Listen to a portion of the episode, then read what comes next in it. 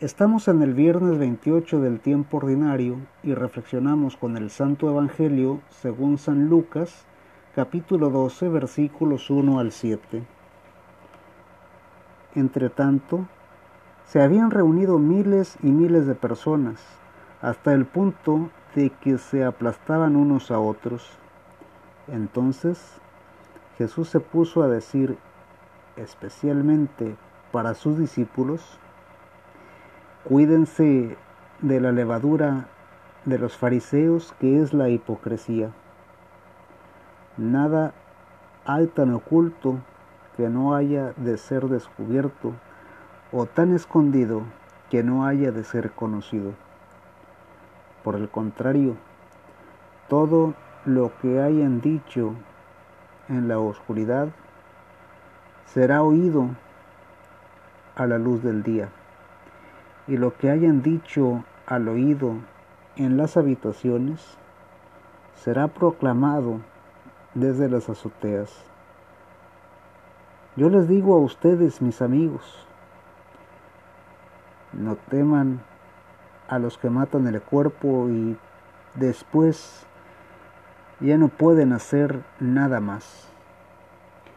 Yo les voy a mostrar a quién deben tener miedo. Teman a aquel que después de quitarle a uno la vida, tiene el poder para echarlo al infierno. Créanme que es a este a quien deben temer. ¿No se venden cinco pajaritos por dos monedas? Pues bien, delante de Dios, ninguno de ellos ha sido olvidado. Incluso los cabellos de ustedes están contados. No teman pues, ustedes valen más que un sinnúmero de pajarillos. Palabra de Dios. Te alabamos, Señor. El Señor no quiere que sus discípulos sufran la vergüenza de ser descubiertos haciendo el mal. Así dice este fragmento de la nota explicativa que encontramos en la Biblia misionera para este texto. Y seguimos hablando de la no apariencia. No tratemos de ser lo que no somos.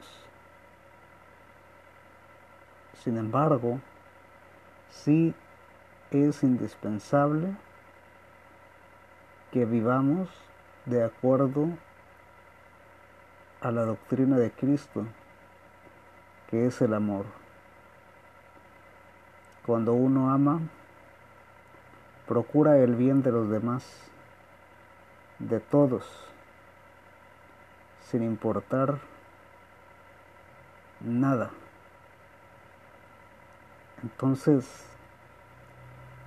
oh Jesús nos sigue invitando a ser auténticos, a no aparentar a vivir caminando hacia la felicidad. El que conoce a Jesucristo, el que se deja encontrar por Él, tiene la capacidad de ser feliz. Quizás muchos no podamos explicarlo o no podamos darlo a entender pero sí que conocemos la felicidad. Aún a pesar de las circunstancias más críticas, podemos encontrar una sonrisa en los labios de aquella persona que conoce a Dios. Y si nosotros conocemos a Dios, debemos sonreír y llevar esa felicidad a los demás, contagiarla para que todos un día podamos alcanzar ese sueño de vivir en plenitud. Y está sentenciado en la escritura que vivamos con abundancia, plenamente desde aquí y en la vida eterna.